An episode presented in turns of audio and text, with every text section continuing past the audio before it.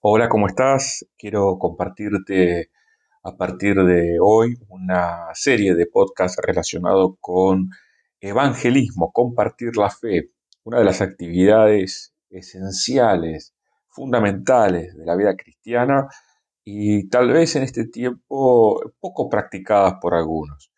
Y la idea es poder compartirte algunas cosas que he aprendido en este tiempo que creo que serán de tremenda bendición, como lo ha sido también para mi vida. Y primero compartirte algo básico de esto. Jesús nos ha dado la gran comisión y el gran mandamiento. El gran mandamiento es ama a Dios y a tu prójimo como a ti mismo.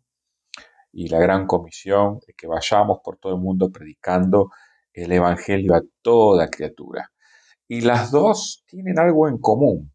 La expresión máxima del amor es buscar el bienestar máximo de la otra persona y podemos, eh, y lo hacemos, cuando eh, expresamos eh, las buenas nuevas del Evangelio hacia esas personas. Pero también es fundamental entender que lo mejor que nos puede pasar a nosotros es compartir la fe porque hay una transformación de Dios en nuestro corazón a partir de que vamos obedeciendo esto, vamos eh, incorporando y encarnando la generosidad de expresar el Evangelio a otros en nuestra propia vida.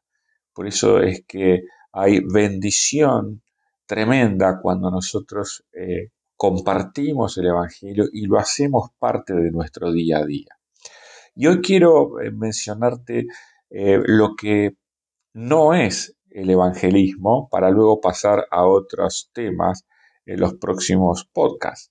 Eh, el evangelismo no es algo complicado, nosotros lo hacemos complicado, pero no es complicado, sino que es parte de lo que somos y transmitimos. Simplemente eh, nosotros tenemos que aprender a ser intencionales en esto. Otro de los no, no, eh, no compartimos el Evangelio en base a la culpa. A mí me pasó esto cuando era este chico de sentirme culpable por no compartir el Evangelio. Es un placer compartir el Evangelio porque es un placer estar con amigos, y el compartir el Evangelio tiene que ver con conversaciones placenteras, agradables, eh, ayudarle a, la, otra persona a ver a Dios cuando no lo ves. Y es, una respuesta de amor eh, y no eh, una reacción a la culpa. No es presión, no nace de la presión el evangelismo, sino que nace de, nace de la amistad, eh, del, escuchar activamente a la otra persona. Hubo alguien que me dijo alguna vez, mira Eduardo, ¿sabes por qué te cuesta tanto evangelizar? Eh, te cuesta porque el evangelismo no tiene que ver con hablar, tiene que ver con oír, oír lo que le está pasando a la otra persona para dejarte guiar por el Espíritu Santo. ¡Wow! Tremendo, eso fue un shock para mi vida. El evangelismo no es para gente madura, sino que es para aquellos que recibieron la salvación. Así que tenemos que aprender a ser amigos, amigos de las personas eh, pecadoras o que tienen esa, actitud, esos impulsos de, pecar. Ellos no son el enemigo. Nosotros debemos amarlos como Jesús los amó. Eh, tenemos que aprender a desarrollar vínculos, vínculos. Una persona que evangeliza genera vínculos, como Jesús generó vínculos. Y una persona que, que, no evangeliza justamente no está siendo intencional en esto, o sea, está solo, no tiene una red de dos o tres amigos y están con ellos y están dentro de la iglesia encerraditos y no queremos ser esa clase de personas, no es lo que Jesús espera de nosotros. ¿Cómo, son tus vínculos? ¿Cómo son tus conversaciones? ¿Cómo te desarrollas en, el barrio, en el trabajo, en, la escuela? ¿Saludas a las personas? ¿Estableces contacto? ¿Cómo está tu lista de teléfonos, tu lista de, de, contactos en Facebook. Yo creo que de ahí podés orar ya con todas esas redes, podés orar para que Dios te vaya presentando vínculos específicos por los cuales orar para poder llevar el Evangelio adelante.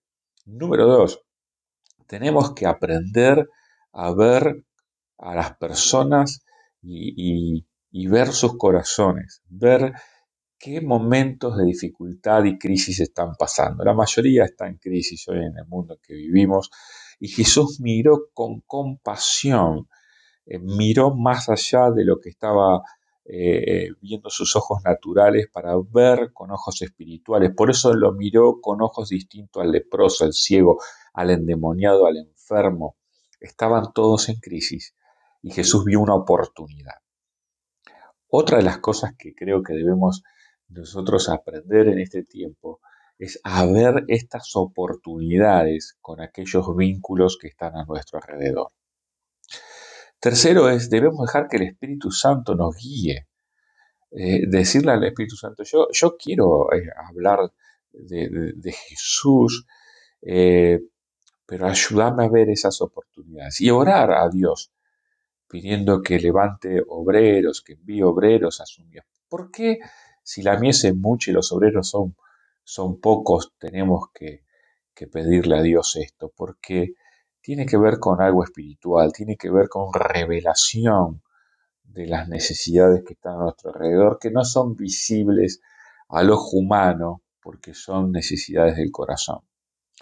E involucrarnos con aquellas personas que están a nuestro alrededor. Vamos a terminar entonces este podcast de hoy y en los próximos, en uno de los podcasts que están por venir, yo voy a mandarte un link de un video eh, de cómo yo puedo, o cómo yo, mejor dicho, hago para compartir la fe con otras personas que he aprendido que me es sumamente fácil hacer y que eh, seguramente puede ser una herramienta más que podés tener a disposición para hablar con tus hijos, hablar con familiares, hablar con otros en el momento adecuado.